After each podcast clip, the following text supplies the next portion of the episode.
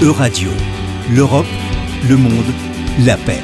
Avec les chercheurs du Centre d'excellence Jean Monnet Unipaix.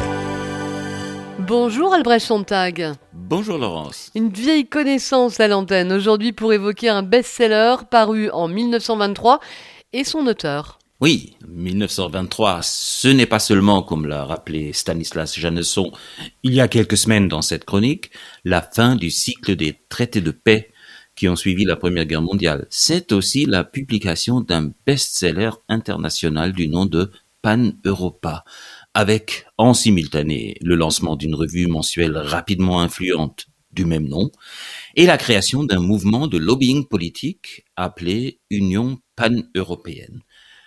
Trois ans plus tard, le premier congrès du mouvement, désormais Union pan-européenne internationale, qui se tenait à Vienne, réunit plus de 2000 délégués de très haut niveau en provenance de 24 pays différents. Franchement, c'est impressionnant. Et derrière tout cela, un seul homme dont le nom n'est plus très connu du grand public. Richard Coudenhove-Kalergi, ou RCK comme l'appelle presque tendrement son biographe érudit Martin Boyd, que j'ai eu le plaisir de rencontrer cette année. RCK, c'était un genre d'entrepreneur activiste politique dont le caractère flamboyant et la vie mouvementée dépassent largement ce qu'oseraient écrire les scénaristes d'une série sur Netflix. Aristocrate politisé par la Grande Guerre, idéaliste wilsonien désillusionné, multilingue et networker infatigable, Richard Coudenhove-Kalergi a adopté une vision très géopolitique du rôle de l'Europe, sans le Royaume-Uni bien sûr, dans l'ordre mondial. Nous devons penser à l'échelle des continents, pas des nations, écrivait-il dans son manifeste. C'est une approche qui, cent ans plus tard, se retrouve tout d'un coup dans nombre de réflexions sur la fameuse autonomie stratégique de l'Union désormais existante, dans un monde en pleine fragmentation développer une Europe puissance, offrir une vraie alternative entre le communisme et le fascisme naissant, c'était pour lui, en 1923, la meilleure manière d'assurer la paix au sein même du continent. S'il fallait pour ça mener des guerres coloniales ou autres en dehors de l'Europe, c'était le prix à payer. Ça nous paraîtrait peut-être un peu cavalier aujourd'hui comme attitude. Bah, c'est parce que j'ai utilisé l'adjectif colonial que ça fait obsolète, voire immoral. Mais si les Européens soutiennent massivement aujourd'hui l'effort de guerre ukrainien, c'est bien pour préserver la paix et les acquis de la démocratie à l'intérieur de l'Union. L'influence de la pensée de cet homme se reflète dans un autre livre paru en 1925. Je parle du Mein Kampf qu'Adolf Hitler avait rédigé en prison après son putsch raté de novembre 1923.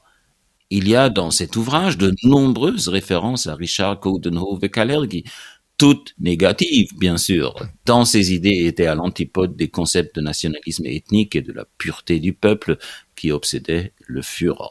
Martin Boyd a retenu son insulte préférée pour euh, le titre de son ouvrage, Bâtard cosmopolite. Comment expliquez-vous que son nom soit relativement euh, peu connu aujourd'hui? Bah, c'est sans doute parce que l'essor du fascisme et du nazisme l'ont empêché de mettre ses idées en œuvre ou de, de voir euh, ces idées mises en œuvre par le leader politique de l'époque. Mais aussi parce que sa méthode, me semble-t-il, n'était pas la bonne. Au sein de son rêve pan-européen et cosmopolite, il y avait certes toute une série de mesures de standardisation et d'harmonisation dont la Commission aujourd'hui n'aurait pas à rougir, des services postaux jusqu'aux pancartes de trafic routier, mais il était peu intéressé par le pari de créer des institutions supranationales. Ce qu'il avait en tête était un genre de confédération sous l'égide de leaders euh, éclairés euh, de grandes nations. Jean Monnet, qui à quelques années près avait le même âge et une capacité similaire de réseautage et de persuasion, se penchait, lui, sur les détails pénibles de la mécanique institutionnelle. Et il a fait preuve d'un timing impeccable en présentant à l'aide de Robert Schuman son idée supranationale et sa méthode des petits pas au meilleur moment possible. Dans ses mémoires, soit dit en passant, Richard Coudenhove-Kalergi, encore vivant au moment de leur publication, n'était même pas mentionné une seule fois. Parfois, les gagnants de l'histoire sont un peu trop durs avec les perdants, quel que soit leur mérite. Merci beaucoup Albrecht Sontag de ce petit retour en 1923. Je rappelle que vous êtes professeur à l'ESCA, école de management à Angers. Merci.